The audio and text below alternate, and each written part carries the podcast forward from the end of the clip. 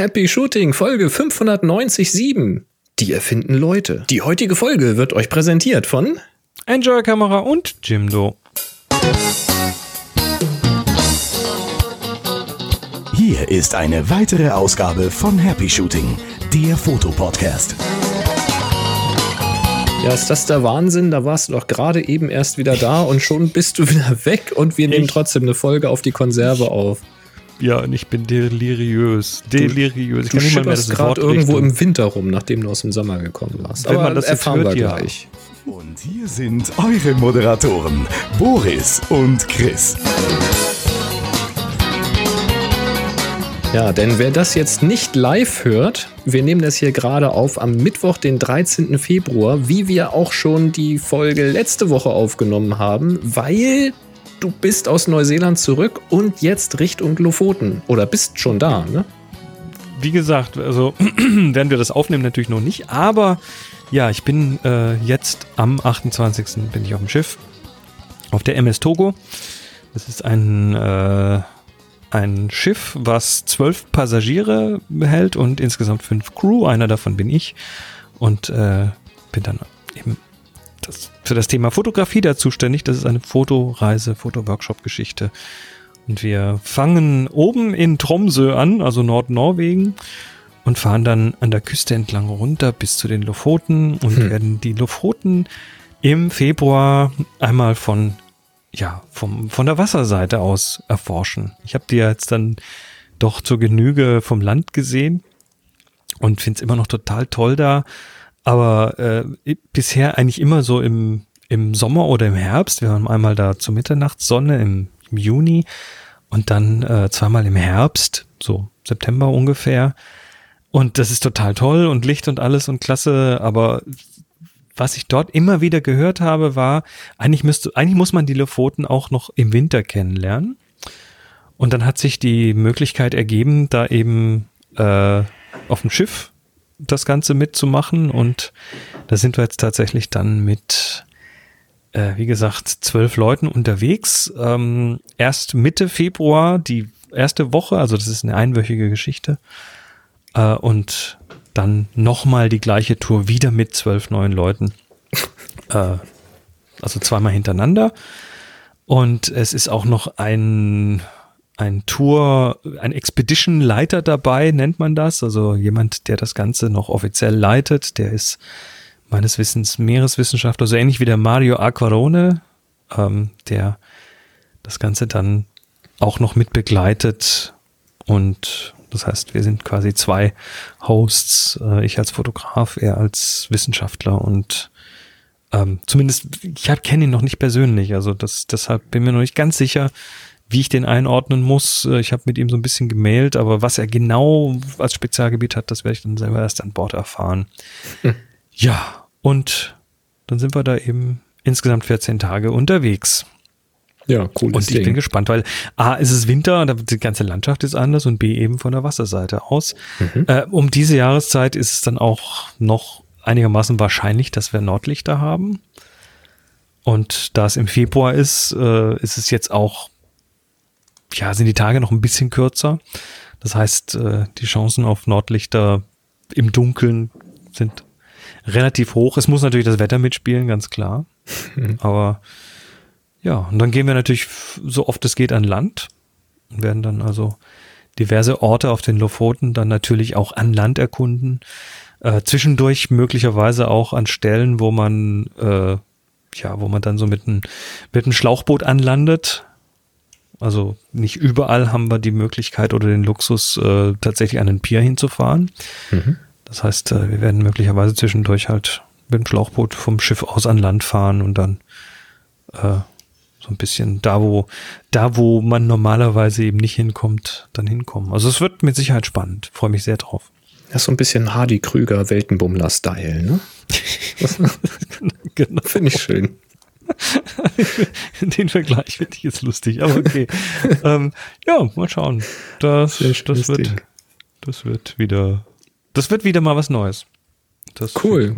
Ja, du wirst berichten, wenn du wieder da bist. Ich bin sehr gespannt, Werde ich vor allem wieder auf die Aufnahmen. Richtig. Ja sehr stimmungsvoll ähm, beim letzten Mal. Ich werde mein Bestes tun. Ähm, 13. Februar ist der Zeitraum, wo wir das aufnehmen. Wer live dabei ist, darf uns natürlich wieder live auch Fragen reinwerfen. Wir haben da zum einen im Slack den Kanal HS Fragen und auf Twitter den Hashtag HS Frage. Und ja, dann legt mal los. Ansonsten äh, fangen wir mit der Sendung an. Wir so haben Nachtrag. Aus. Ja, und zwar ähm, so ein Thema, was uns immer wieder äh, äh, entgegengeworfen wird und was uns schon länger beschäftigt. Sternenkinder. Hat uns der Hans etwas geschickt. Hallöchen, ihr zwei Fotoexperten. Nachdem vor kurzem das Thema Sterben und Fotografie aufkam, äh, ihr erinnert euch da, diese Nachfrage wegen auf einer Beerdigung fotografieren und so.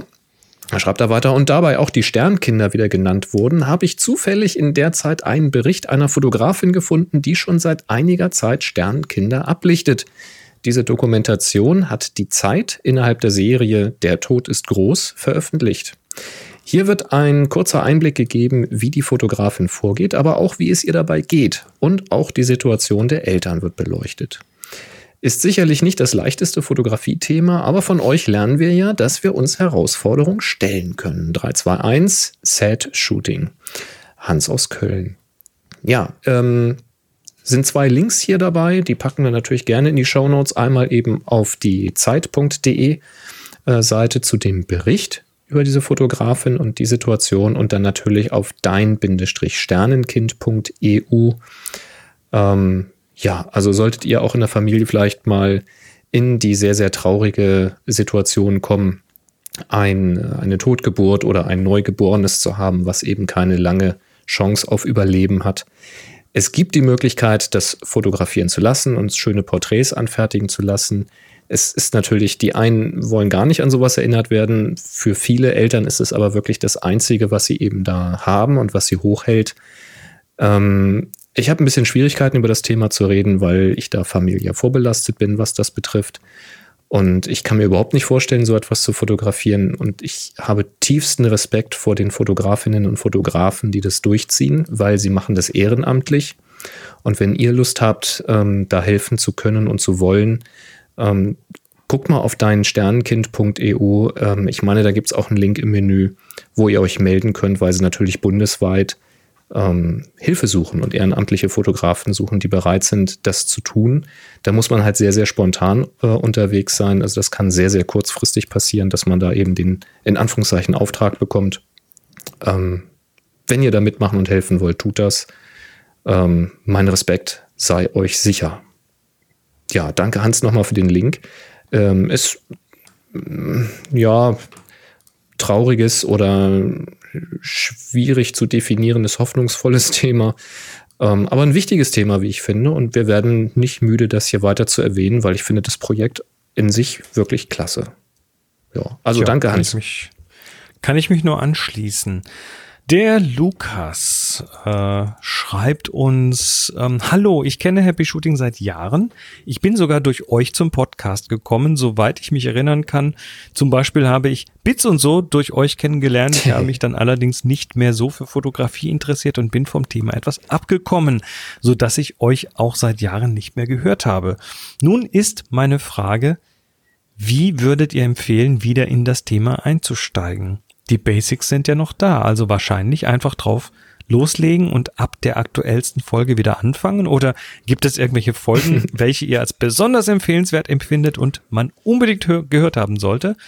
Wenn ich damals eines von euch gelernt habe, dann, dass es nicht darauf ankommt, welches Equipment man hat, sondern dass auch ein guter Fotograf mit einer mäßigen Kamera gute Bilder schießen kann. Dementsprechend kram ich meine einfache und mittlerweile alt wirkende Canon 500D mit dem guten alten Joghurtbecher mal wieder aus mm. und schieße einfach mal drauf los.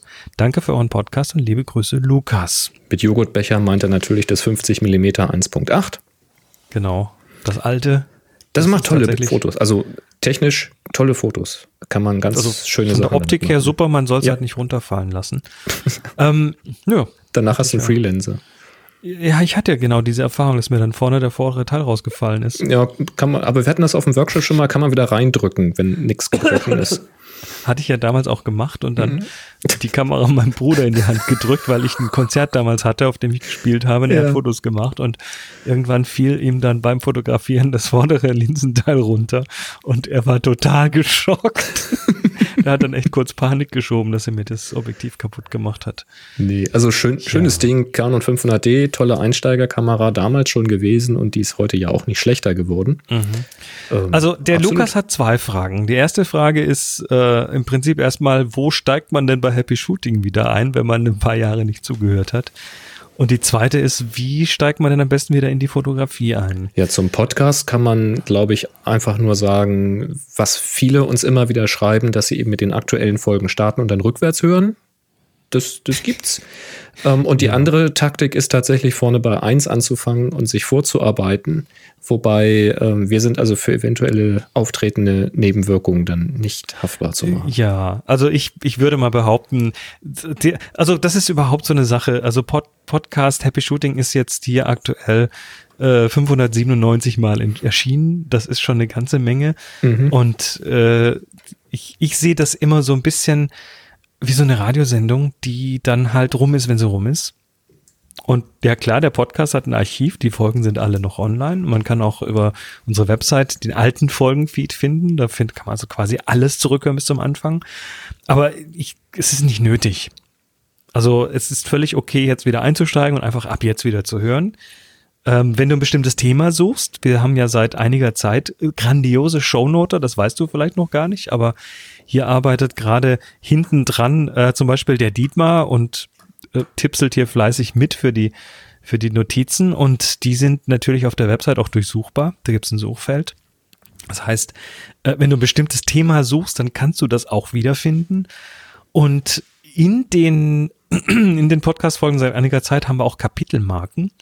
Das heißt, du brauchst nicht mal irgendwie den kompletten Podcast durchhören, sondern du kannst dich dann einfach zu der Kapitelmarke hinzappen und eben nur diesen Teil hören. Also das ist schon mal eine ganz eine ganz gute Möglichkeit, mhm. äh, mit der Sache umzugehen. Klar gibt's dann Leute, die vielleicht, der innere Monk ist stark und sie brauchen die Vollständigkeit, jede Folge gehört zu haben, dann sollen sie das ruhig tun, aber es ist nicht nötig.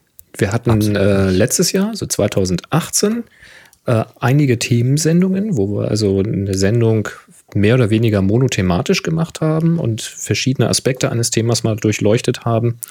Das könnte auch interessant sein. Also wenn du jetzt sagst, ich interessiere mich jetzt für Landschaftsfotografie oder solche Geschichten oder ähm, möchte jetzt alles über Licht und Blitzlicht wissen, dann such einfach mal nach Themensendung auf happyshooting.de oder nach diesem Thema, dann wirst du die finden. Das könnte so eine empfehlenswerte Folge dann sein. Ja, und ansonsten empfehle ich in den Slack zu kommen auf happyshooting.de slash live. Da steht, wie es funktioniert. Da kannst du dich mit, äh, bei einer E-Mail melden und dann wirst du eingeladen und dann kommst du mal in den Slack und dann kannst du dich mit den gleichgesinnten äh, Happy Shooting-Hörern da äh, austauschen. Das ist eh eine ganz wichtige Sache. Also diese Community, die sich um, um Happy Shooting äh, zusammenfindet, das ist einfach sagenhaft. Was mhm. da geht, was man da auch lernen kann, äh, was man fragen kann, da man Unterstützung findet, was da, was da für Projekte draus gewachsen sind. Da gibt es zum Beispiel das Weekly Pick Projekt, wo du dann wöchentlich Aufgaben gestellt bekommst äh, und mitmachen kannst. Da gibt es das Raw for You Projekt, wo du dann deine RAW-Bilder zur Bearbeitung durch andere einreichen kannst und andere Leute ihre RAW-Bilder bearbeiten kannst und dann werden die gegenübergestellt. Das sind immer so, so zwei Tipps, was so über den Slack entstanden ist. Weekly Pick findest du auch unter weeklypick.de ist es, glaube ich, ne? Genau. Ja. So also Pick mit C. Genau. Und ja, in die Fotografie? Die, genau, die zweite Frage. Wie kommt man wieder aus Fotografiepferd hoch? Ähm, ja, zum Beispiel natürlich auch durch die Community eben bei solchen Sachen mitmachen. Also Weekly Pick ist da ein ganz gutes Ding. Da werden Team rausgegeben und dann gibt's da eben die Möglichkeit, seine Bilder nicht nur einzureichen, sondern sie auch öffentlich vorzuzeigen mit den anderen zusammen zum gleichen Thema. Ähm, das ist eine schöne Community-Geschichte. Aber ansonsten machst du dann machst du natürlich nichts falsch, wenn du sagst, na gut, dann nehme ich halt mal meine alte Kamera. Die Canon 500D ist ja immer noch eine gute Kamera. Und mit einem äh, 5018 drauf, ja, mal loslegen, mal schießen. Richtig sinnvoll finde ich, ist es natürlich dann und auch motivierend ist es natürlich dann, wenn man auch ein Projekt hat. Ja. Also wenn am Ende irgendwas dabei rauskommen soll. Sei das jetzt irgendeine Dokumentation oder ein Geburtstag oder äh, irgendein Projekt oder sowas, was man, was man da begleitet damit. Ähm, das wäre so mein Tipp. Such dir ein Projekt aus. Mhm macht dir zum Beispiel hier unser Sponsor Jimdo, ne, eine gratis Website, auf der du dann zum Beispiel ein Projekt präsentierst. Mhm. Du machst ja sicher noch ein paar andere Sachen außer nur fotografieren. Äh, vielleicht wäre es da sinnvoll. Es sind ja auch oft so, also ich finde es ganz interessant, weil äh, solche Dokumentationen sind dann ja oft so das Einzige, was von so einem Projekt übrig bleibt. Je nach Projekt. Und ich, ich, also das ist ja wie wenn du eine Ausstellung machst, irgendwo in, einem, in einer, Galerie, Fotoausstellung machst, äh, und dann keine, kein, keinen begleitenden Katalog hast, wo die Bilder nochmal aufgeführt sind, mit vielleicht Erklärungen, dann bleibt ja nichts übrig von dem Ding, wenn es mal rum ist. Mhm. Also insofern ist so eine Dokumentation vielleicht mal was ganz Schönes. Vielleicht ein Blog oder sowas, wo man das dann auch ein bisschen mit Text begleitet. Das wäre so eine Idee. Ja. Und wenn man, wenn man halt ähm, ein Projekt sucht, also Projekte können ja mal große, kleine, feingliedrige Projekte sein. Da gibt es verschiedene Möglichkeiten. So eine Sache, die mir immer wieder gerne spontan einfällt, ähm, äh, eine Sache, die mir wieder einfällt, die man spontan machen kann, so rum, ähm, ist, wenn du sagst, du nimmst dich eines Themas an, aber die Art, wie du es fotografierst, stellst du dir immer als Diptychon vor, also immer als zwei Bilder oder eben als Triptychon, als drei Bilder, die zu diesem einen Projekt oder zu dem einen Objekt gehören. Das heißt, nimm wir zum Beispiel mal an äh, ein Diptychon und du sagst halt nah und fern. Das heißt, du fotografierst zum Beispiel einmal die Kirche in ihrer Gesamtheit, in einem tollen Licht und so weiter. Das muss ja auch alles in Szene gesetzt werden. Und dann gehst du noch mal ganz nah ran an die Kirche oder in die Kirche und fotografierst ein kleines Detail davon. Und jedes Bild für sich kann halt schon ein schönes Bild sein, aber die Kombination dieser beiden Bilder, das weckt so ein bisschen, erweckt das Ganze zum Leben. Und so kannst du halt dir diverse ähm, äh, Bildmotive suchen und dann einmal nah und einmal fern ablichten und dann aber immer als Zweierpaar präsentieren. Beides nebeneinander ausdrucken, beides nebeneinander auf der Webseite anzeigen, solche Geschichten. Oder eben, äh, wenn du Spaß an langwierigen Projekten hast, äh, habe ich auch schon gesehen, sowas, was ich immer das, dasselbe Motiv in den vier Jahreszeiten oder über die zwölf Monate wie sieht das dann aus zu einer anderen Tageszeit? Wie sieht das morgens, mittags, abends aus? Solche Geschichten. Ähm, das kann dann einfach motivieren, an der, bei, ja, an der Stange zu bleiben. Heißt das so? Also da, da dran bei zu, der bei der Stange zu bleiben, ähm, am Ball zu bleiben. Fällt mir noch irgendwas fürs Phrasenschwein ein. Also einfach sich immer zu motivieren und nochmal rauszugehen und vielleicht auch, du hast das mal gemacht, ähm, du hast ein Dach fotografiert zu verschiedenen Tageszeiten. Ähm, einfach auch das Licht lernen zu sehen oder zu verstehen, wie es in der Natur da draußen funktioniert, wenn Naturfotografie das ist, was du machen willst. Also You get the idea, sagt man, ne? Ja. Du hast eine Idee. Übrigens hattest du, hatten wir vorhin äh, in dem Rahmen noch diese Themensendungen erwähnt und dann kam auch gleich im Slack die Frage, ähm, ob es denn wieder Themensendungen geben wird dieses Jahr. Und äh, wir werden tatsächlich dieses Jahr äh, noch ein paar Specials machen. Dazu aber in ein paar Wochen mehr. Also das äh, genau, Cliffhanger. Die, da, da. die, fallen nicht unter den Tisch, die kommen gut an, das wissen wir. ähm, und unser einer unserer Sponsoren hilft uns ja auch, dass wir das tatsächlich machen können. Und da werden wir in ein paar Wochen nochmal von uns hören. Gibt es nochmal was? Genau. Also, ja, danke Lukas, Lukas für Viel Spaß und wenn du irgendwie mal was zum Zeigen hast, schick gerne mal einen Link. Ne? Jetzt hast du noch einen Nachtrag, Chris.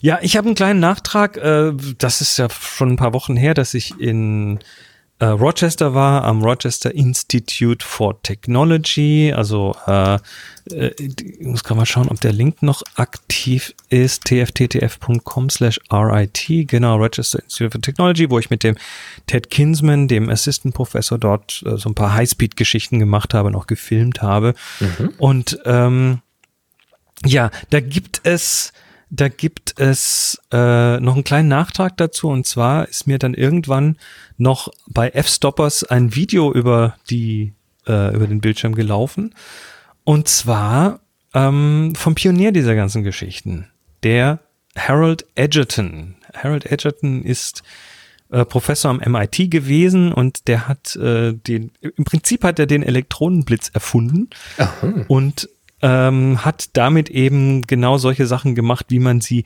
halt sieht, so diese, äh, diese Klassiker, die äh, Gewehrkugel durch den Apfel äh, in Highspeed und da wird äh, eben so ein bisschen auch über den Harold Edgerton gesprochen und über seine Experimente von Leuten, von Zeitgenossen, die ihn noch gekannt haben.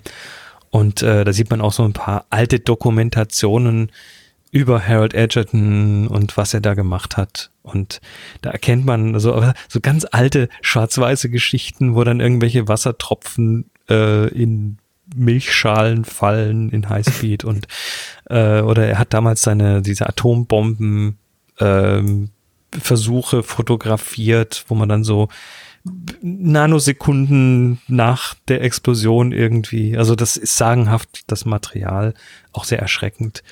Ähm, ja, das ist ein Video, das ist relativ kurz, irgendwie so fünf Minuten, sechs Minuten lang, was so ein bisschen über diesen Pionier Harold Edgerton ähm, erzählt und das passt einfach nochmal sehr gut in dieses Highspeed-Thema rein, weil we, we are standing on the shoulders of giants. Das ist einfach so. Hm. Wir haben hier einfach, ja, andere haben diese Arbeit eigentlich schon, viel, schon sehr, sehr lange vor uns gemacht und hm. ähm, das so was richtig Neues erfinden wir da heute fast nicht mehr. Wir haben allerdings natürlich heute technisch andere Möglichkeiten. Ja. Um das dann, das, das wird einfach für Normalsterbliche wie uns dann auch zugänglicher. Genau, es, ist, es, entwickelt sich weiter und geht in die breite Masse. Es tröpfelt so genau. runter, so zu uns gemeinen Fotografen. Genau. Apropos tröpfelt runter. Was ja. äh, flache Optiken? Du hast Neues, äh, Neuigkeiten? Ja, das äh, ist auch so ein Ding. Ich bin mir nicht mehr ganz sicher, ob wir hier schon drüber geredet haben. Ich glaube allerdings nicht. Aber ich habe es schon in äh, The Future of Photography 65 relativ ausführlich erzählt. Deshalb will ich da auch gar nicht so ausführlich drauf eingehen. Wir haben ähm, mal auf irgendein so Projekt hingewiesen, dass man an sehr, sehr flachen Optiken arbeitet und hatten mal spekuliert, richtig. ob das was sein könnte, so für den Smartphone-Bereich und solche Kisten. Genau, und da kam kürzlich eben ein, du hast kürzlich auch schon, wahrscheinlich auch schon wieder zwei Monate her, äh, ist ein Video ähm, online gelandet, was äh, ja, was ich interessant fand, und zwar von einem Wissenschaftler namens äh, Ser äh, Arse Arsenikus Kuznetsov, ähm, der über dielektrische Nanoantennen geredet hat.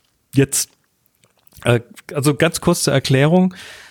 Ähm, wie kannst du elektromagnetische Strahlung senden oder empfangen? Durch eine Antenne. Das okay. kennen wir vom Radio, ne? Du ja. hast eine Wellenlänge. Funk. Und dann hast du, dann hast du Funk, also mhm. elektromagnetische Strahlung. Äh, und dann hast du eine Antenne und diese Antenne hat dann eine entsprechende Länge, die dann äh, mit der Resonanzfrequenz oder die dann resoniert mit der entsprechenden Frequenz. Das ist dann irgendwie ein Vielfaches oder, oder ein, ein, ein, ein, ein Teil dieser Wellenlänge. Und das geht bei Radio relativ gut.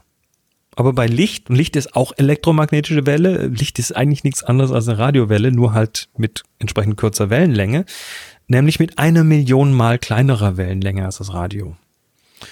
Und das Problem dabei ist, wenn du deine Antenne machen willst, mit der du Licht aussenden oder empfangen kannst oder auch verändern kannst, dann musst du halt plötzlich in winzigsten Nanobereichen zuverlässig arbeiten können. Okay. Und das scheinen sie jetzt mittlerweile langsam aber sicher geknackt zu haben. Also stell dir vor, du hast ein Array von Antennen, von kleinen winzigen Antennen, nanogroße Antennen, die eben auf Lichtwellenlängen funktionieren. Mhm. Und jetzt stell dir vor, du könntest äh, mit diesen Antennen eben äh, aktiv die Phase und Amplitude von Lichtwellen ändern. Das heißt, äh, das klingt ziemlich strange. Du könntest jetzt damit äh, wenn, also momentan ist, bisher war das nur Grundlagenforschung, aber es scheint jetzt nach der Aussage dieses Menschen eben mehr in Richtung Anwendung zu gehen, weil sie eben besser sind. Ähm, du könntest damit eben Licht fokussieren. Ja. Mit einer Fläche von, also einem Array von Antennen, mit einer Fläche von Antennen, nicht mehr mit diesem dicken Glashobel. Oder könntest damit Hologramme erzeugen und so weiter. Was? Äh, bisher lief das Was? auf, ja, wenn du eine Antenne hast und du kannst die aktiv anregen, dann kannst du auch aktiv. Kriegen wir jetzt endlich, krieg, kriegen wir jetzt die Hologramme aus Star Trek?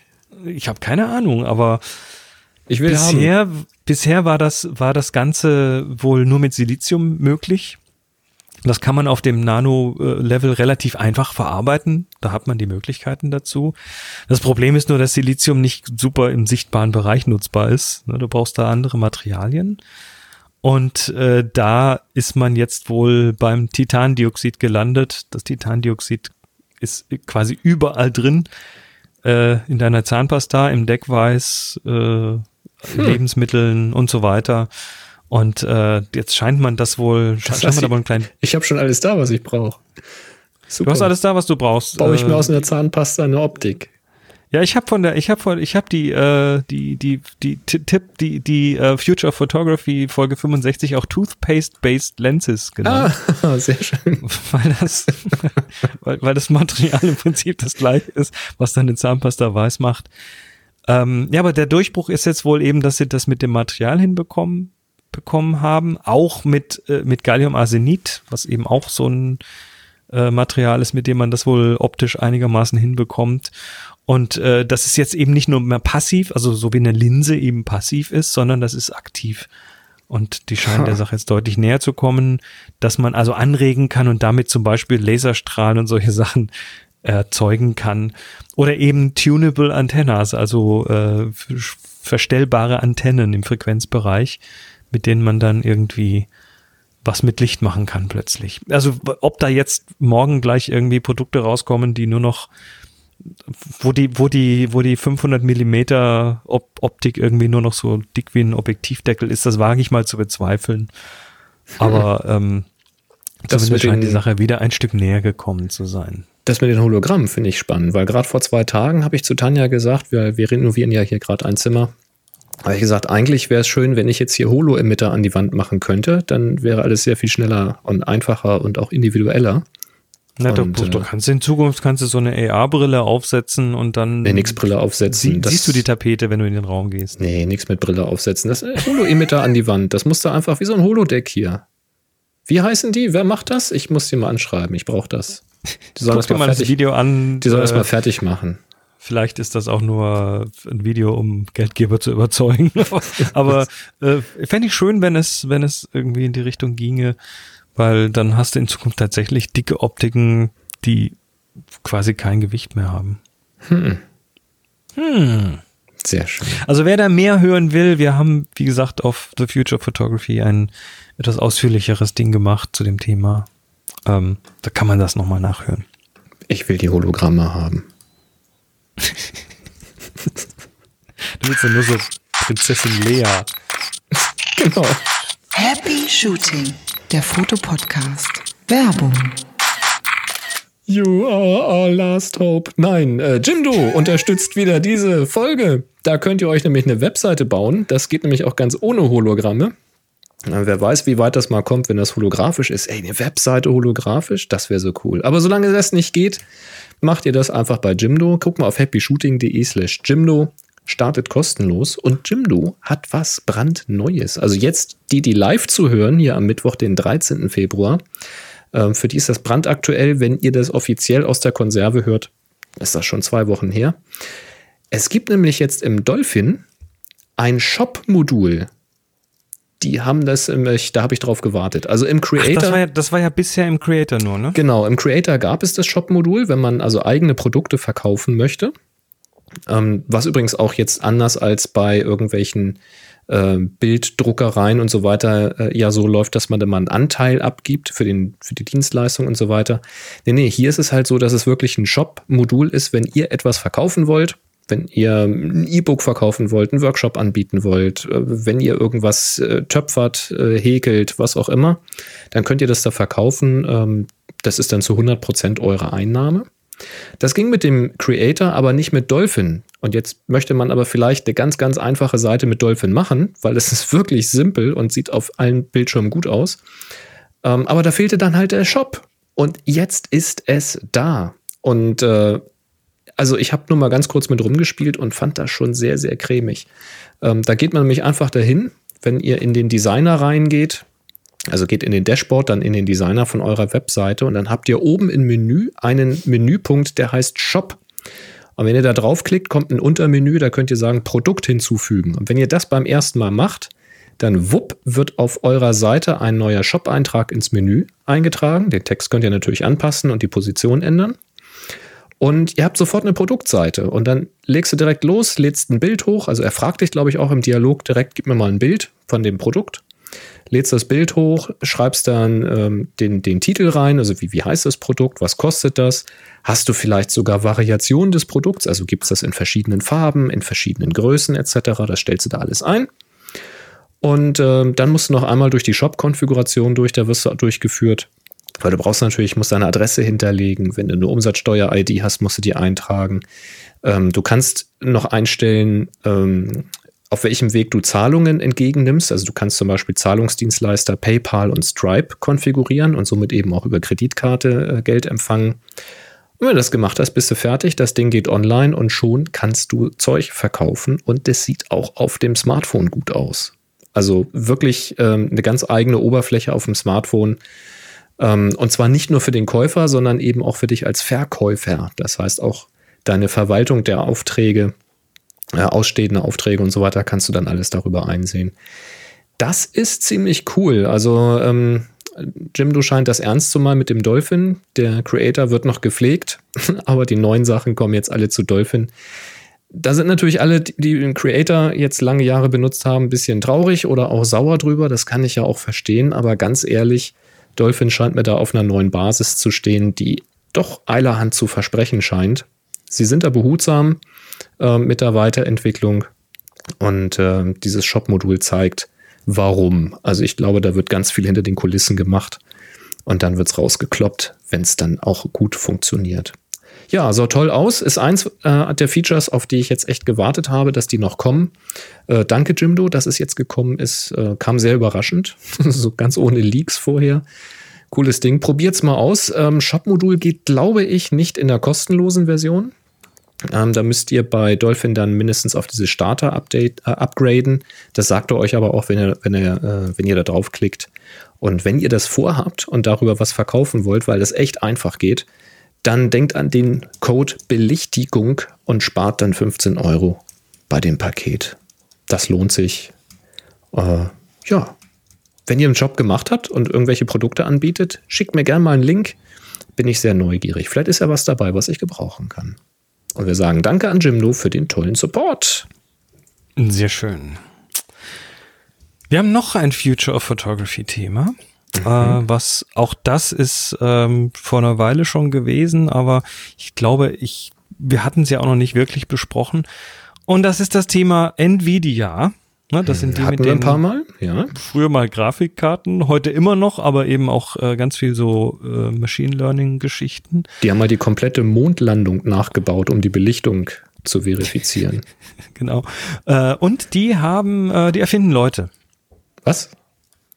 Ja, die erfinden Was meinst du Leute. mit erfinden Leute? Naja, also äh, es, es ist ja das äh, Zeitalter der Computational Photography, auch der künstlichen Fotografie.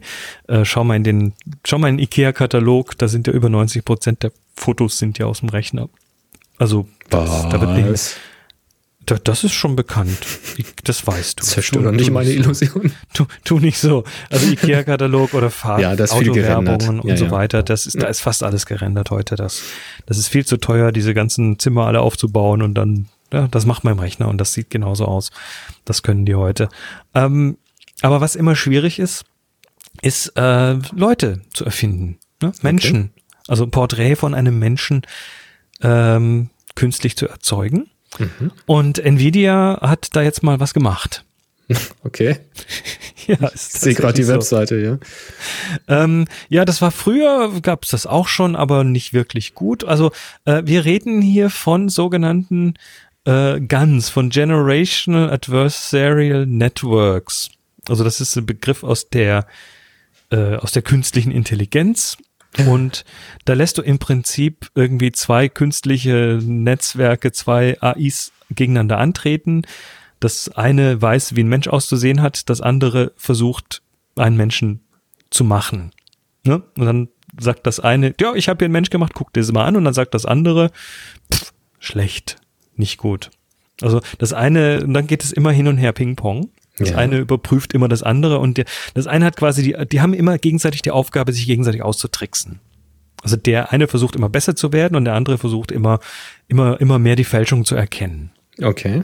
Das ist wie so ein, wie so ein Geldfälscher, ne? Der versucht Ja, auch immer besser zu werden und die Polizei versucht ja auch Ja, immer besser zu werden und die Polizei versucht immer die besseren Fälschungen zu erkennen. Und das äh, lässt man so lange gegeneinander antreten, bis das Erzeugungsnetzwerk, also das, was die künstlichen Dinge herstellt, äh, so gut ist, dass es, ja, dass das andere quasi die meisten Sachen nicht mehr als Fälschung erkennt oder nicht mehr erkennt, dass sie, dass sie unecht sind. Also die sind dann so gut genug und dann lässt man das zweite Netzwerk weg und dann hat man ein Netzwerk, was relativ gut Menschen erzeugen kann oder Dinge erzeugen kann, künstlich. Und genau das haben die gemacht. Die haben eben äh, hier diese, diese Chips mal aufeinander losgelassen diesen Netzwerken und äh, haben da jetzt ein Netzwerk gebaut, was Lebewesen erzeugen kann, Menschen. Da gibt's also hier auf äh, hier F-Stoppers gibt's ein Video dazu, das kommt von Nvidia, so Forschung. Und ähm, das ist jetzt ganz interessant, weil die erzeugen tatsächlich Porträts von Menschen, die nicht existieren und diese Porträts sehen verdammt echt aus. Also zu, bis also zu einem Grad, wo, wo du, ich glaube, das kann man nicht mehr unterscheiden. Dazu gehen die her und nehmen bestehende Bilder und äh, kombinieren die.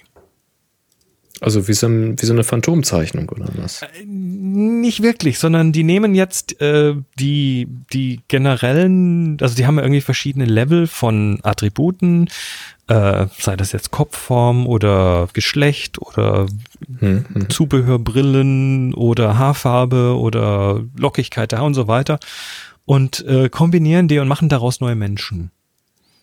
Also Menschen, die es so nicht gibt, aber die gut genug sind. Nicht nur für Menschen funktioniert das. Auf der Website gibt es auch ein Foto ähm, mit Autos. Ich habe dieses Bild, ich bin gerade auf dieser Webseite, ich habe Ja. dieses, dieses Mosaik von, ähm, Von von Autos Autos, gesehen. gesehen, habe gedacht, okay, das sind Autofotos. Sind das jetzt die, mit denen sie tra trainiert haben oder so? Und dann, Und dann lese ich aber, genau. da lese ich aber, das sind gar keine echten Autos. Nee, und dann guckst du mal und dann siehst du plötzlich, dass das schon, das ist schon ein BMW, das sieht man an der Niere vorne, aber Ja, ja. den gibt's so nicht, weil der ist viel bauchiger und hat andere Karosserie. Äh, Features. Oder der Porsche, der ist halt irgendwie doch nicht so ganz so porschig wie ein Porsche ist, weil er halt doch irgendwelche anderen Merkmale hat und so weiter. Ähm, das funktioniert also mit Autos, das funktioniert Katzen mit haben sie ja auch. mit Katzen. Das funktioniert auch mit Architektur und so weiter. Also da kannst du dann irgendwelche Innenraumfotos von irgendwelchen Räumen machen, die es nicht gibt. Und dann hast du dann irgendwie einen Regler, wo du ja, vielleicht irgendwie sagst, okay, da sollen jetzt zwei Betten drin stehen und die Vorhänge müssen blau sein und außerdem noch ein Blumenteppich. Und das ist so dermaßen überzeugend gut jetzt für Standbilder, aber ich denke, da wird Video nicht weit sein Mhm. ähm, dass sich natürlich jetzt eine Frage stellt, die da sehr laut im Raum schwingt, und zwar, was bedeutet das für die Stockfotografie? Ja. Ja, in also der spe Tat. speziell Menschen. Ich meine, Ja, diese Platzhalterbilder. Ja. das ist das ganz große Problem. Wir, äh, wir haben ja mal, ich habe ja mal mit dem äh, mit dem Alexander Waschkau zusammen haben wir mal ein, ein, äh, ein, eine Firma beraten, äh, was deren Katalog angeht, die die äh, so Massivhäuser herstellt und verkauft. Und äh, die wollten eben von uns wissen, wie wir den Katalog, äh, wie sie den Katalog besser machen können, um letztendlich die Verkäufe anzukurbeln. Und wir haben uns den Katalog dann mal eben aus äh, fotografischer und auch fotopsychologischer Sicht, aus wahrnehmungspsychologischer Sicht angeschaut und sind dann relativ bald auf an den Punkt gekommen und sagen, naja gut, ähm, ihr habt da tolle viele Häuser drin, aber da sind nicht genügend Menschen drin. Also die Zielgruppe, die ihr ansprechen wollt, findet sich ja gar nicht wieder in diesem Katalog. Das sieht so Hat steril dann aus. Hm. Ja, das hat irgendwie 160 Seiten gedauert, bis da Menschen kommen. Naja, wieso äh, war das so? Naja, da, du hast, du hast halt um so einen Katalog, das war schon ein richtig dicker Katalog, also wir reden hier von einem 5 Zentimeter dicken Katalog, äh, um diese vielen hundert Häuser, die da drin sind und Variationen, die da drin sind, äh, auch einigermaßen konsistent in den Katalog zu bringen, kann man die nicht alle einfach bauen und abfotografieren. Das geht gar nicht, sondern die muss man natürlich rendern, die muss man künstlich erzeugen, diese Bilder. Und da Menschen reinzupflanzen, ist schwierig, Ja. dass die da gut reinpassen, Und dass es Und auch noch das- echt aussieht. dass es echt aussieht, aber das ist natürlich auch die ganzen Lizenzfragen und so weiter. Das ist teuer. Mhm. Ja. Also haben die einfach sich entschieden, dann viele von diesen Bildern menschenfrei zu machen. Aber jetzt stell dir mal vor, du hättest so ein Stück Software, also noch gibt's das nicht, aber irgendwann wird das kommen. Du hättest irgendwie eine Software, das ist dann der Human Generator. Und dann hast du hier fünf Slider und dann äh, kommt plumpst ein Mensch raus hinten, den du dann halt entsprechend äh, verwendest und der ist schon völlig perfekt gut, gut genug, damit er da reinpasst. Also, Ich ja. finde das spannend. Also das, das kann schon dazu führen, dass du dann irgendwann so ein, so People Generator hast, vielleicht sogar in 3D mit vorgefertigten Standardposen, die man so gebrauchen Natürlich. kann. Und ja, was willst du dann noch? Ne? Und, und das Ganze dann hast du einen Autogenerator und einen Architekturgenerator und einen äh, Katzengenerator, was weiß ich. Ähm, Ich, Also wenn ich, ich- wenn könnte mir, ich könnte mir vorstellen, wir haben ja in der Firma auch mit CAD und Landschaftsplanung und sowas zu tun. Ich könnte Klar. mir vorstellen, dass du dann so einen 3D-Plan irgendwie hast und dann kommt ein Plugin dazu und dann sagst du, okay, Szene beleben. Und dann sagst du hier, welche mach hier Uhrzeit. mal eine Menschenmenge rein. Genau, dann sagst du noch da, wie viel, ne? Irgend so ein Regler. Spaziergänger. Ne, genau. Wie durchmischt das Ganze sein soll mit Kindern oder ohne. Und dann zack, zack, zack wird die Szenerie so belebt, weil die KI dann erkennt, da ist eine Parkbank, da wird jemand sitzen, da ist ein Spielplatz, da wird jemand schaukeln. Was ist solche Geschichten? Also das, das kann schon passieren. Und wenn das dann realistisch, aber lizenzfrei ist, das ist ein Argument für so manchen Architekten. Also wenn ich Stockfotograf wäre, hätte ich spätestens jetzt echt Angst um meinen Job. Ja, oder man muss sich dann eben kreativere Bilder suchen, die dann vielleicht von der KI so nicht gemacht werden. Ich, ich glaube, natürlich, aber ich, ich glaube tatsächlich, dass, dass äh, ganz viele der Stockbilder, wie wir sie heute kennen, in fünf Jahren aus, aus einer Software rauskommen. Ja, wird dann überflüssig. Könnte ich mir Da vorstellen. bin ich mir fast sicher. ja. Also das, das fand ich, das fand ich spannend. Auch das haben wir in, in The Future of Photography besprochen. In der Folge 63 ist das drin. Da linken wir natürlich auch in den Shownotes noch hin. Ja. Jawohl. Du, Maya Görlitz kommt zurück. Schon wieder. Naja, also Ma- Maya Görlitz war ja die Marke, die ähm, Mit, also NetSE, äh, NetSE, das Ja. war ja diese Geschichte mit der Firma, die diese ganzen Marken aufgekauft hat und dann die haben ja auch eine Menge auf Kickstarter dann gemacht und viel über Objektive Kickstarter angeboten. Geld, Geld eingetrieben haben. Dann haben sie teilweise Optiken. Da war das war alles nie, so gefühlt nicht ganz koscher und so. Ähm, und die sind ja dann auch irgendwie, glaube Ja, ich, war bankrott gegangen und Ja, insolvent gegangen. Ne? Genau. Und ähm, jetzt kommt Maya Sie hörten übrigens bei. Happy Shooting. Wir berichteten. Wir, wir berichteten, genau, wir berichteten bereits.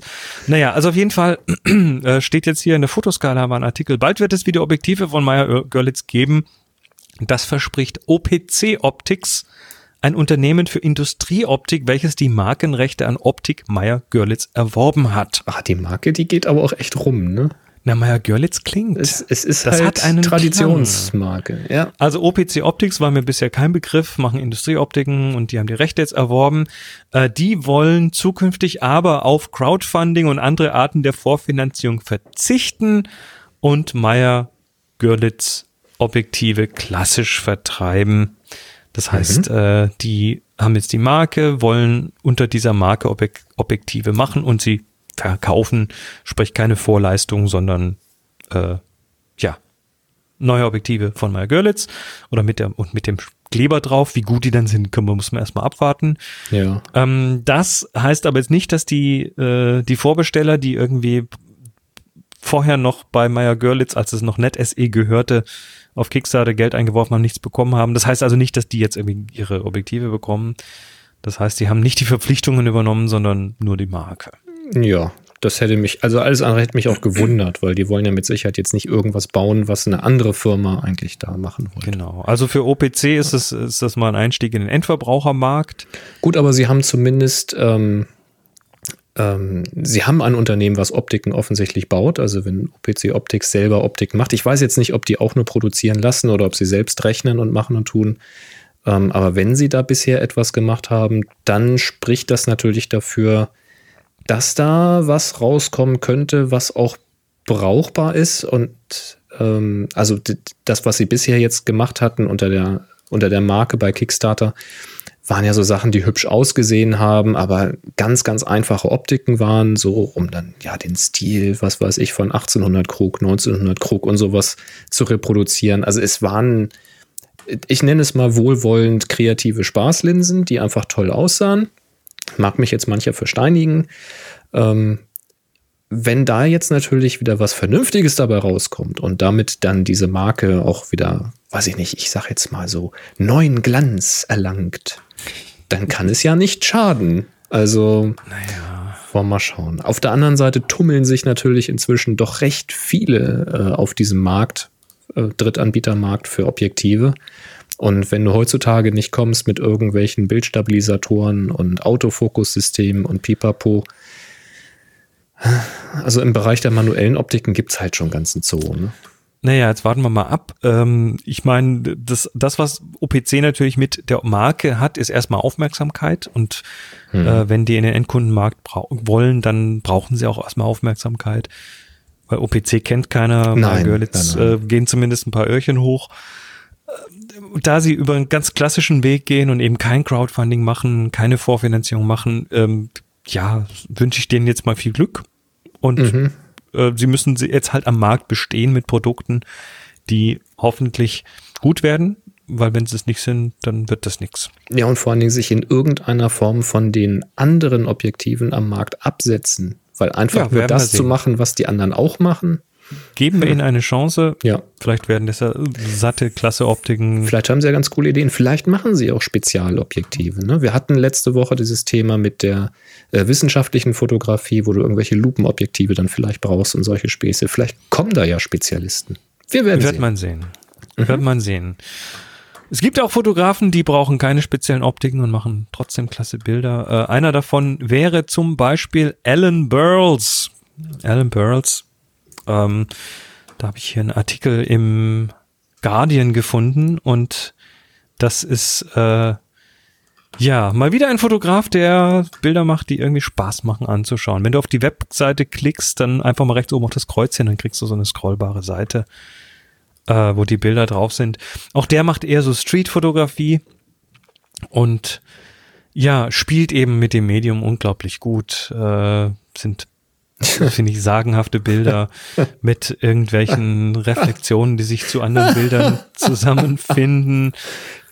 Oder ja, gutes Auge. Äh, gutes Auge, vielleicht sind die teilweise auch gestellt, ist mir aber egal, weil die einfach lustig sind.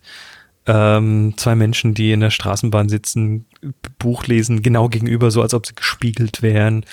Oder ein Mann, der um die Kurve geht und die Striche, die da in, in Großbritannien am Straßenrand sind, diese Nicht-Parken-Striche genau hinten aus seinem Fuß rauskommen.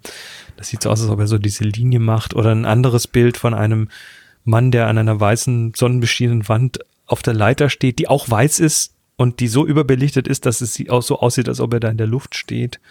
Ja, also so Bilder, wo man zweimal hinguckt, ne? So zweimal. Einer sitzt auf so einem Mauervorsprung und unter ihm ist der Schatten eines Pferdes, wahrscheinlich von einer Statue, die gegenübersteht. Oder hier ein Bild Sieht mit aus, lauter, als ob er auf dem Pferd sitzt, ja. ja so, so lauter alte äh, fahrende Dampfmaschinen, Gondeln, irgendetwas so in Reihe und Glied. Es sieht aus wie so eine Ausstellung oder so ein Treffen und davor eben ein älterer Herr auf so einem äh, fahrbaren Elektrorollstuhl, ähm, der den ganzen irgendwie ja, so wie, wie so der, wie sagt man, ähm, der Admiral, der vorwegfährt.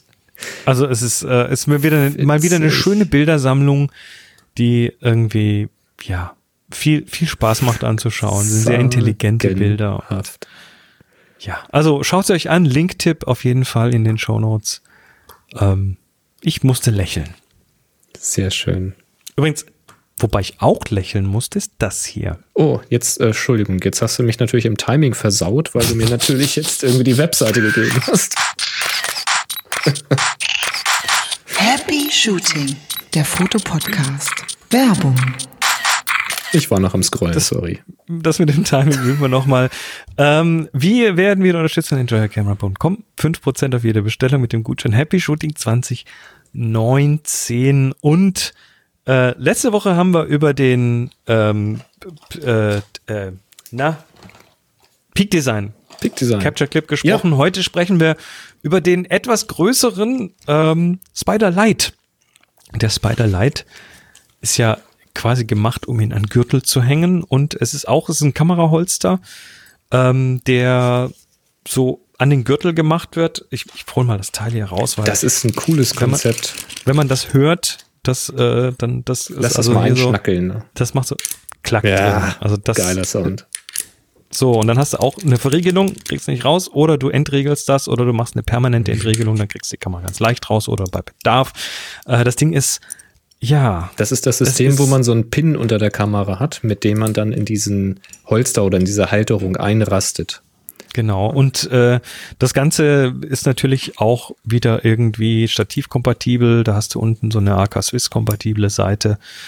Ähm, du hast ziemlich schnellen Zugriff auf die Kamera. Du kannst da richtig schwere Dinger dranhängen. Also Kamera mit einem langen Tele oder sowas. Ist kein Problem. Das verriegelt sich gegen Rausfallen und Diebstahl. Ähm, du hast an der Kameraplatte, die übrigens sehr flexibel ist, weil die so bewegliche Elemente hat. Also die kannst du auch unter verschiedene Kameras drunter machen, ohne dass dann das Batteriefach zum Beispiel blockiert wird und so weiter. Ähm, hast du noch ein zus- zusätzliches Anschlussgewinde, kannst also unten noch mal was dran schrauben, wenn du möchtest. Ähm, und das Ganze ist noch kompatibel mit Handschlaufen und Sicherungsgurt und Rucksackadapter. Da gibt's also von Spiderlight eben noch andere Systeme, die dann dazu passen. Und ja, wenn du das so an den Gürtel hängst, da kannst du richtig ordentlich was dran machen. Du kannst dann auch, das ist, das ist schwer zu erklären, aber die Halterung, in die das, dieser Pin reingeht und festgehalten wird, die kannst du auch rausnehmen aus dieser Gürtelhalterung und kannst diese Halterung zum Beispiel dann mal schnell an einen Rucksack machen, wo du noch eine zweite Halterung hast. Das heißt, du kannst das System auch im Betrieb quasi bewegen an andere Stellen, wenn du das brauchst. Das Ding ist verdammt gut durchdacht und äh, ja, lässt sich so einstellen, dass es also deine Kamera so frei lässt, dass du noch an Akku, Speicherkarte und so weiter gut drankommst und es ist trotzdem sackenstabil und ähm, sehr klasse mit einem guten Zubehörkonzept. Also, Spider Light gibt's bei Enjoy Camera natürlich mit 5% auf jede Bestellung, auch wenn ihr was anderes dort kauft und der Gutscheincode ist Happy Shooting 2019. Äh, wir verlinken das und dann auch nochmal das Video dazu, in dem man das nochmal ganz gut in Aktion sieht. Also wen das interessiert, Gerade bei dem Ding sehr hilfreich. schaut es euch mal an. Ist total hilfreich, sich das auch nochmal anzuschauen. Findet beide Links in den Show Notes. Ja, und wir Ja. bedanken uns für die Unterstützung. Ja, danke schön. Dann hat der Markus eine Frage, ähm, die du wahrscheinlich sehr schön beantworten kannst. Es geht um Foto- und Wanderrucksack. Hallo ihr zwei. Chris geht, glaube ich, öfter mit einem Foto-Wanderrucksack auf Tour, zum Beispiel im Himalaya oder so. Habt ihr eine Empfehlung für einen solchen Rucksack, in dem neben etwas Objektiven auch Proviant, Wasserflaschen und gegebenenfalls Übernachtungsutensilien Platz haben? Guter Trag Entschuldigung, guter Tragekomfort bei längeren Wanderungen, so 20 Kilometer, sollte er auch mitbringen. Danke euch und viele Grüße, Markus. Ja, also ich habe ich hab da ja viele Sachen ausprobiert und äh, ich gehe auch mit mit äh, Fotorucksäcken los auf Wanderungen.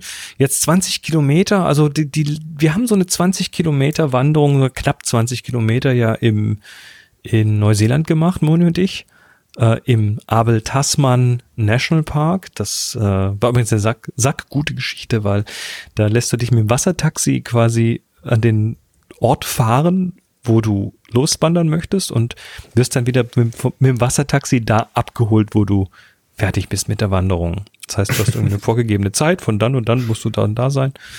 Ähm, das hat echt Spaß gemacht und war sagenhaft schön von der Landschaft her und war auch gut zu wandern.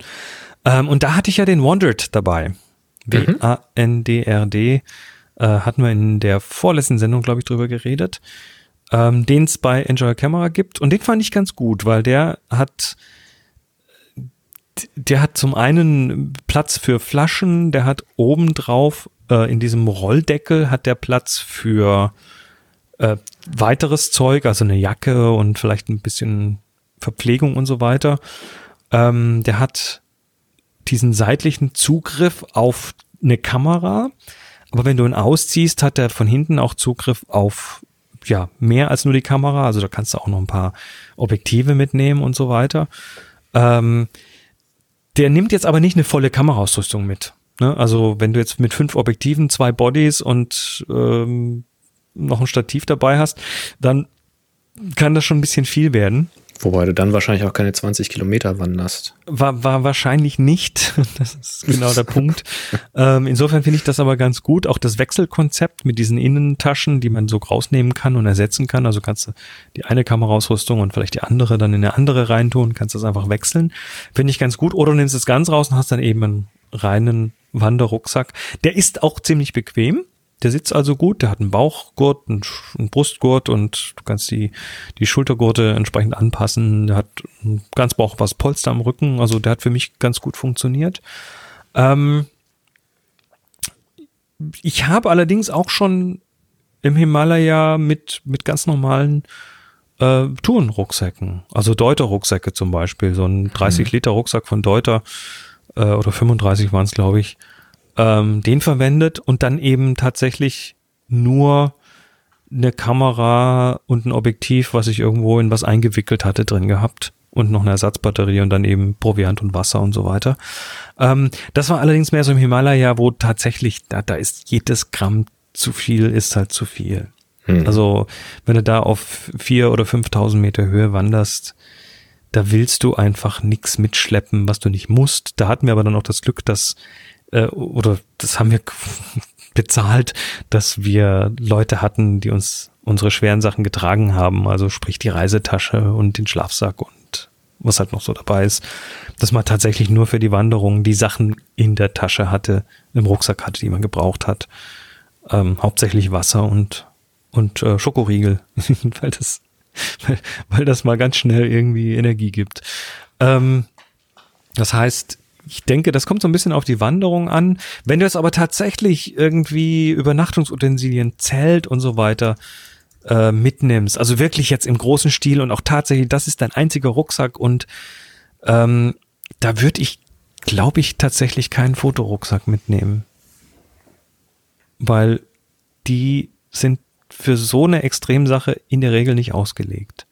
Es gibt dann welche, die das zwar können, aber die sind in der Erfahrung wieder so groß und so schwer, dass die so eine 20 Kilometer Wanderung dann tatsächlich zur Tortur machen.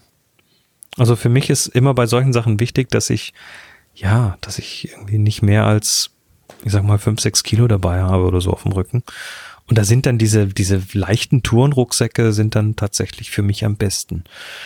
Also in dem Fall lange Wanderungen, viel Wandern, äh, Übernachtungsutensilien, Spirituskocher, was weiß ich alles dabei haben, da empfehle ich dir tatsächlich, nimm einen Tourenrucksack, der fürs Wandern gemacht ist, also der richtig nur fürs Wandern gemacht ist und nimm deine Kamera, sp spar dir das meiste von deiner Ausrüstung, verschlanke deine Kameraausrüstung und wickel die ein, zum Beispiel in diese X-Wraps, die gibt's auch bei Enjoy Camera.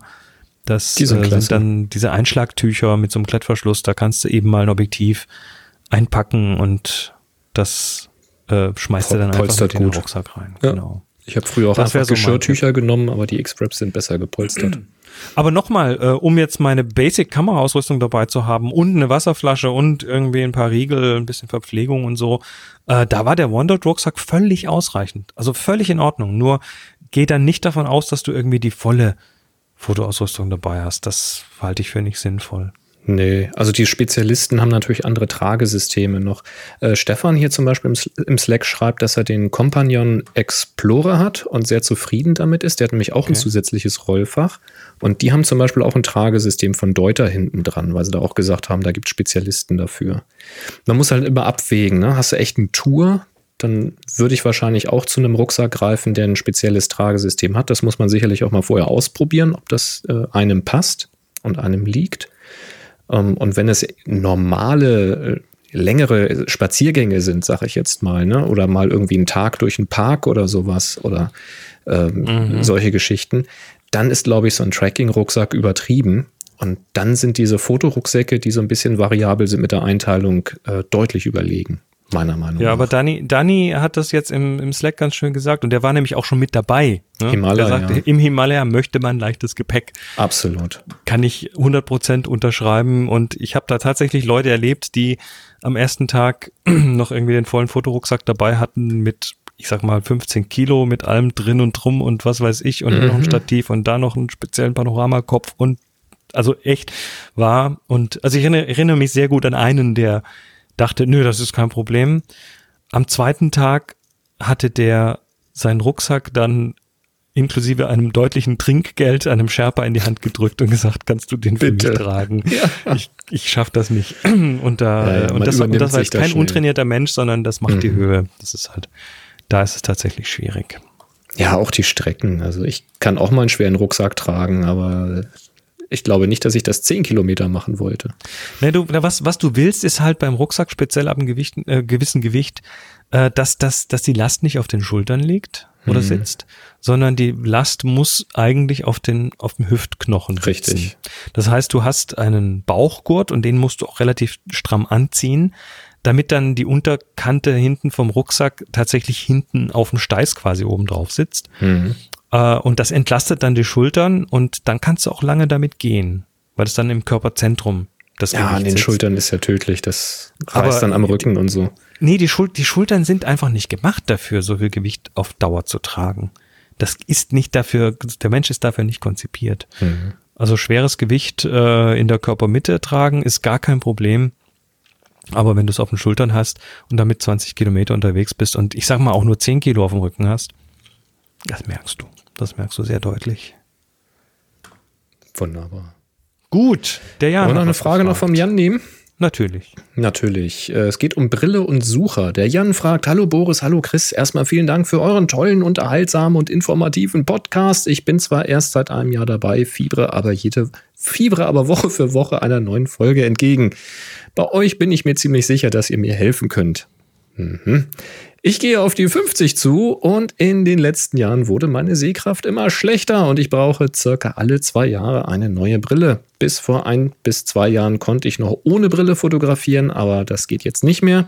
Mit der Brille sehe ich jedoch nicht mehr das ganze Sucherbild, sondern nur einen Ausschnitt, ganz abgesehen von den Einstellungsinformationen. Ich könnte mir vorstellen, dass man an der Augenmuschel eventuell einen anderen Aufsatz anbringen könnte. Mir konnte bislang keiner weiterhelfen.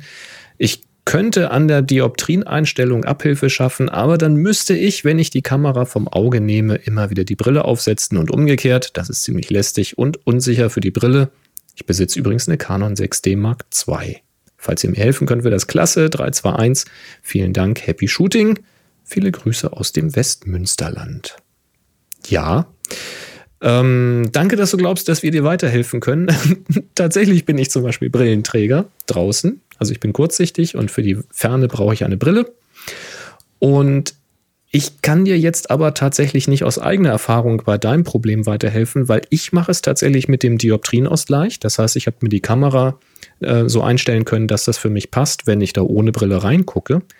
Und ich schaue beim Fotografieren quasi über die Brille. Das äh, funktioniert mit meiner, habe ich mir so angewöhnt, eigentlich ganz gut. Also ich lege nicht die Brille ähm, an die Augenmuschel, sondern ich schaue da so oben drüber. Aber du, du hast schon das gleiche Problem dann, dass du nicht direkt mit dem Auge am Okular bist, sondern ein bisschen Entfernung davon hast. Ja, das hängt so ein bisschen, also es kommt darauf an, so Radio Erivan, wer das noch kennt. Ähm, Im Prinzip ja, aber, also eigentlich habe ich damit kein Problem. Ähm, ich kann dir nicht mal sagen, warum. Ich muss jetzt mal gerade, ich greife mal zu einer Kamera. Jetzt habe ich natürlich meine Brille nicht auf. Aber es ist tatsächlich, wenn ich über die Brille gucke, dann ähm, habe ich das Auge tatsächlich noch am Okular. Okay. Also das funktioniert. Ich kriege natürlich ein bisschen Abdruck von der Kamera äh, an die Brille, aber das stört mich meistens nicht. Also bei mir funktioniert das so. Jetzt weiß ich aber von Leuten, bei denen das so ist wie beim Jan, wo das nicht funktioniert. Das hängt auch ein bisschen von der Brillenform ab und von den eigenen Angewohnheiten. Es gibt aber tatsächlich so Aufsätze für Brillenträger. Und zwar gibt es da zwei Dinge, die zwei Probleme lösen. Das eine wären so Augenmuscheln. Das sind ein bisschen größere Augenmuscheln äh, für Brillenträger. Das ist, wenn der Lichteinfall stört. Weil es kann halt störend sein, wenn du ähm, mit der Brille an der Augenmuschel bist, dann schließt das ja nicht lichtdicht ab. Also ne, du hast dann Streulicht von der Sonne, von Seitenlicht und so weiter und das kann dann auch nerven. Ähm, dagegen helfen so größere Augenmuscheln. Da einfach mal Suchbegriff Augenmuschel, Leerstelle Brillenträger eingeben. Gibt es bei unserem Sponsor aber auch sonst überall. Es ist nichts Außergewöhnliches. Ähm, wenn aber das Hauptproblem wie bei Jan jetzt ist, dass man einfach nicht das ganze Sucherbild sieht, dafür gibt es Okularverlängerungen. Und diese Okularverlängerungen, die verkleinern das Suchbild. Das ist nun, ähm, lass dich nicht von schlechten ähm, Rezensionen abschrecken oder wenigen Sternebewertungen. Die meisten wollen das nämlich aus anderen Gründen verlängern, was weiß ich zum Beispiel mit, mit der Nase nicht auf das Display kommen und solche Sachen und sind dann ganz enttäuscht, dass das Sucherbild kleiner wird damit. Aber das ist genau das, was du suchst. Das heißt, das Sucherbild wird verkleinert, ist halt nicht mehr so groß, nicht mehr so angenehm vielleicht. Dafür kannst du aber mit der, durch die Brille schauend, also mit einigem Abstand, dann noch die Einstellung darunter erkennen. Das benutzen tatsächlich einige, die mit Brille fotografieren. Also auch da einfach mal nach Okularverlängerung suchen und äh, das kombiniert mit deiner Kamera. Ja, ich, ich habe, äh, ich bin zwar Brillenträger, aber mehr fürs Autofahren und bin auch kurzsichtig und schaffe das tatsächlich auch noch mit der, mit der Dioptrien-Einstellung an der Kamera. Mhm. Ähm, was ich mache, ist nicht, dass ich über die Brille drüber schaue, sondern wenn ich mal unterwegs bin, eine Sonnenbrille aufhabe oder sowas, dann schiebe ich die nach oben auf die Stirn. Geht auch. Und dann kann die nicht runterfallen und dann sitzt sie quasi so oben über der Kamera und dann wackel ich zweimal mit den Ohren und dann sitzt sie wieder auf der Nase. Ist bei mir immer relativ gefährlich, weil sie rutscht von meiner hohen Stirn herunter dann. Ach so, na gut. Weil ich trage mein Haar ja offen inzwischen. Die, die fällt dann tief, okay. gut. Kommen wir noch zu den Fragen aus den, äh, aus den, aus dem Slack und Co. Sorry, da hat der Tobias zum Beispiel gefragt, ich beschäftige mich gerade mit der Frage, ob ich mir einen Drucker vielleicht äh, vor allem für Fotos kaufe. Größe mindestens A4 mehr als A3 ist nicht nötig.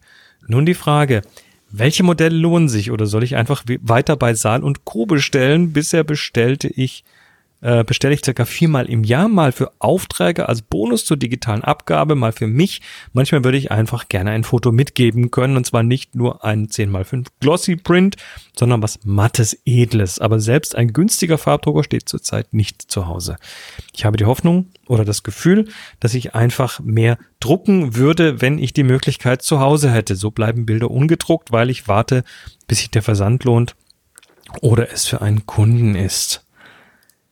Ja, das hat auf ähm, Slack Diskussion ausgelöst, dieses Thema. Mhm. Ähm, da gibt's also mittlerweile einen ganzen Thread dazu. Ähm, also für mich persönlich, das habe ich dann auch da reingeschrieben, übrigens auf dem äh, Happy Shooting Slack, also Link ist in den Shownotes, könnt ihr im HS-Fragen-Kanal sowas natürlich auch immer mitlesen. Ähm, für mich war das mit dem Drucken persönlich eine ganz interessante Reise, weil ich habe da sehr viel gelernt durch selber drucken und zwar über Farbmanagement, über Profile, diese ICC-Profile und so weiter, wofür die da sind. Das war eine Lernkurve. Das war nicht einfach. Mhm. Und das war vor allem auch nicht ganz billig, weil man da natürlich mhm. erstmal ein bisschen Papier und Tinte verdruckt. Das kostet Zeit, Geld und Energie. Aber was Neues lernen, speziell sowas, äh, ist natürlich der Hammer, weil dann kann man's. Und irgendwann hast du dann tatsächlich auf den Punkt die richtigen Ergebnisse, weil du weißt, wie es geht. Das ist ähm, von den Kosten her ist das äh, mehr, ne? weil mehr als bei Saal digital bestellen, weil du natürlich dir den Drucker anschaffen musst und wie gesagt auch mehr Papier und Tinte erstmal verbrauchst. Von der Größe her, meine persönliche Lieblingsgröße so für einen Zuhause-Drucker ist tatsächlich so dieses A3 Plus. Damit kannst du auch alles kleinere drucken, aber äh, A3 Plus mit Pigmenttinten Ach, das ist einfach macht einfach was her, damit kannst du toll mhm. auf matten Papieren drucken, weil matte Papiere brauchen eigentlich die Pigmenttinten, um ordentlich zur Geltung zu kommen, weil die Pigmenttinten oben auf dem Papier aufliegen und nicht reingesaugt Ganz werden. klar. Damit wenn, hast du mehr wenn Farbdeckung. Wenn du einen Drucker so kaufst, dann kauf einen mit Pigmenttinte. Und äh, Format A3 Plus ist immer noch so von der Größe, finde ich, immer noch vertretbar. Ähm, und vor allem, wenn du da mal so einen Ausdruck tatsächlich in der Größe an die Wand hängst, ist das geil. Ähm, oder du gehst halt tatsächlich an die andere Ecke des Spektrums, das wäre dann so Canon Selfie Ho- Hochglanzpostkarte. Da hast du dann Ja. tatsächlich tatsächlich ka kaum Anschaffungskosten. Ne? Das Ding kommt unter, unter 100 Euro, ganz äh, kommst, kommst du da weg.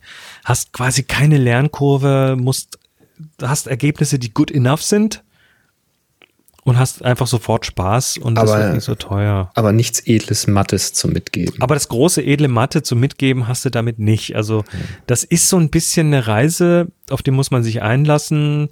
Ähm, da gibt es viele Informationen, das kann man also alles lernen, aber da musst du dich schon auf eine, auf eine Lernkurve einstellen, die ein bisschen steiler ist. Ja, vor allen Dingen muss man einfach bereit sein, die Kosten auch zu akzeptieren. Also wenn du nach gutem Fotopapier suchst, was sich gut anfühlt, was nicht so wabbelig ist, ähm, ja, dann schlackerst du mit den Ohren, wenn du dann plötzlich äh, einen Seitenpreis hast, der mal nicht unter einem Euro das Papier ist, sondern so ein Papier Also- kann auch mal drei, vier, fünf Euro kosten. Also wir, wir reden in der Regel bei so einem A3 Plus Druck auch heute noch mit Kosten von circa 5 Euro pro Druck. So Tinte und Papier zusammen. Ja, hängt vom Ähm, Papier ab. Du kannst auch bei wenn 10 Euro landen. Wenn du, ja, kann man schon, aber ich sag mal so im Normalfall. Ja. Ähm, das ist aber dann, nachdem du alles gelernt hast und nachdem du da wahrscheinlich mal so ein paar hundert Euro äh, Lehrgeld reingesteckt hast. Ja, ja. Also Aber, aber es ist geil, wenn man selber drucken kann und das dann tatsächlich gelernt hat äh, und weiß, wo man an welchen Schrauben drehen muss, äh, um, um das mit den Profilen richtig hinzubekommen, dann kriegt man tatsächlich auf einen, auf Anhieb einen guten Druck raus, da muss man keine Tests mehr machen und so weiter. Ich glaube, finanziell lohnt es sich in den allermeisten Fällen nicht. Ja. Das ist bei mir definitiv so, dass es finanziell ein Grab ist. Äh, lohnen im Sinne von Lernen und im Sinne von Spaß und im Sinne von, ich will jetzt aber dieses eine Bild genau jetzt ausdrucken, weil es muss in fünf Minuten an der Wand hängen oder ich will genau jetzt das Bild ausdrucken, weil ich will es heute Nachmittag mit zur Feier mitnehmen als Überraschungsgeschenk das ist einfach, ähm, das reißt irgendwie für mich alles raus. Alles an Ärger, was ich habe damit und oder hatte damit. Ähm, das ist einfach Aber es der ist bei Punkt. dir doch mittlerweile so, dass du, dass du jetzt in Lightroom ins Druckmodul gehst und dann Natürlich. druckst du und dann kommt auch das Bild so raus, wie du es willst. ja, aber es passiert eben weißt, schon mal. was du tust. Es passiert halt schon mal, dass man eben mal zwei, drei Monate nicht gedruckt hat. Und wenn du dann druckst, dann hast du erst wieder Streifen, dann machst du eine Reinigung, dann sagt er, jetzt ist Rot leer. Dann sagst du, ich will nichts Rotes drucken, dann sagt er aber, ohne Rot drucke ich auch nichts Blaues. Und dann musst du erstmal Rot ersetzen. Wenn du Rot ersetzt hast und er hat das durchgereinigt, dann ist Blau leer, dann hast du keine Blaue mehr da, dann bestellst du Tinte. Verstehst du? Und, also, dann, und dann kriegst du Blutdruck und Hörsturz. Selbstverständlich. Ja. Super. Also man muss das schon, also mein Ziel ist eigentlich ähm, damit schon regelmäßig, dass der mal bewegt wird, irgendwas zu drucken. Und bei mir wird tatsächlich der Fotodrucker auch für den Rechnungsdruck benutzt. Das ist eine Verschwendung sondergleichen, aber ich spare, äh, weil ich weniger Tinte reinigen muss. Also so verrückt bin ich denn schon. Also es, es bringt was, wenn man dann, sagen wir mal, ein Mindestvolumen damit druckt und nicht nur einmal Ja. im halben Jahr. Also man sollte im Monat dann schon mal ein, zwei Bilder drucken, finde ich. Sonst rechnet sich's Und, gar nicht. und das klingt jetzt ganz schlimm, was wir hier erzählt haben. Ähm, ich, ich sag mal, man kommt trotz allem relativ schnell zu guten Ergebnissen. Ja. Nur wenn man, das ist so, das ist so ein bisschen diese 80-20-Regel, die greift hier auch. Du kommst mit, mit relativ wenig Aufwand zu 80 Prozent Ergebnis. Ja. Und wenn du dann Mit 20 Die Prozent des Aufwands zu 80 Prozent 20% Ergebnis. Genau, wenn du jetzt die letzten 20 Prozent äh, Ergebnis auch noch haben möchtest, dann musst du halt die 80 Prozent reinstecken. du Mhm. Musst halt nochmal, dann wird's teuer. Aber ich sag mal, du kommst Ja. sehr weit mit relativ wenig. Die, die Hersteller liefern natürlich mittlerweile auch Software mit, die dir das vereinfacht und so weiter und so weiter. Also ganz so schlimm ist es nicht, aber ich sag mal, das perfekte Ergebnis, was dann wirklich in jeder Hinsicht stimmt, da wirst du tatsächlich dann den, da musst du lernen. Und dann gehst du ins Lightroom-Modul, weil du dieses eine Bild drucken willst und dann fängt er an zu drucken und dann guckst du, na, A3 Plus, ne, das teure Papier eingelegt und dann guckst du, wieso ist das jetzt, wieso kommt das jetzt grün? Da oben müsste doch eigentlich der blaue Himmel, komisch. Hä, das ist doch gar nicht das Bild, was ich haben wollte. Hm. Und dann stellst du Ist fest, du hast sechs, passiert? hast sechs Bilder markiert. ja, ist mir schon passiert. Hast sechs Bilder markiert. Du siehst natürlich in der Vorschau das eine Bild mit deinem Template und irgendwo ganz klein steht eins von sechs Selektierten oder so. Da achtest du dann nicht drauf. oder nein! abbrechen. Ja, und brich mal einen Fotodruck ab. Dann sagt er, oh, ich druck aber noch die ersten zwei Zeilen, drucke ich noch auf das neue, teure Fotopapier. Werf es dann aus. Also man kann Spaß haben mit Man Fotodruck. kann, man kann Spaß haben. Ja. Aber das soll dich nicht abhalten. Es, ähm, es macht einen Heidenspaß, ähm, diese Ergebnisse in der Hand zu halten. Und ich habe ja hier auch das Projekt, wo ich Bilder eingerahmt an die Wand gehängt habe. Ähm, genau die Formate, also genau das Format in der Größe gedruckt, was ich für mein Passepartout brauchte. auf dem Medium, auf dem du drucken wolltest. Ganz genau. Und dann Ja. kriegst du halt genau das Maß, was du haben willst und hast es sofort in der Hand. Ähm, oder druckst halt mal drei verschiedene Größen aus. Das geht ja dann auch auf ein Blatt Papier, schneidest es dir raus und guckst dann, was sieht besser aus. Das sind einfach so, und das ist, das kannst nicht mit Geld aufwiegen. Das ist einfach ein tolles Gefühl. Ich unterstütze Fotodruck. Ja, ich auch. Also es, es ist tatsächlich so. So ein selbstgedrucktes Bild in der Hand halten oder verschenken können, ist, ja, ist was wert. Wir sollten alle tut viel mehr Fotos gut. drucken. Tut der Seele gut. Ja, Bilder gehören an die Wand. Ja, und ich gehöre jetzt ins Bett, weil ich bin, glaube glaub ich, tatsächlich schon wieder ziemlich durch den Wind. Wir danken allen, die hier mitmachen. Äh, jetzt während dieser Sendung hat Dietmar hier den Shownoter-Dienst äh, quasi Super, alleine super, geschmissen. super. Vielen, Äh, vielen Dank, Dietmar. Vielen, vielen Dank, finden wir toll.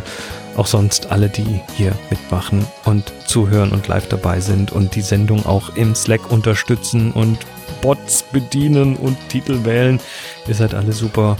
Wir sind raus. Bis Sagenhaft. zum nächsten Mal. Bis dann. Drei. Drei, zwei, eins. Happy Shooting. Sie hörten eine weitere Produktion von nsonic www.nsonic.de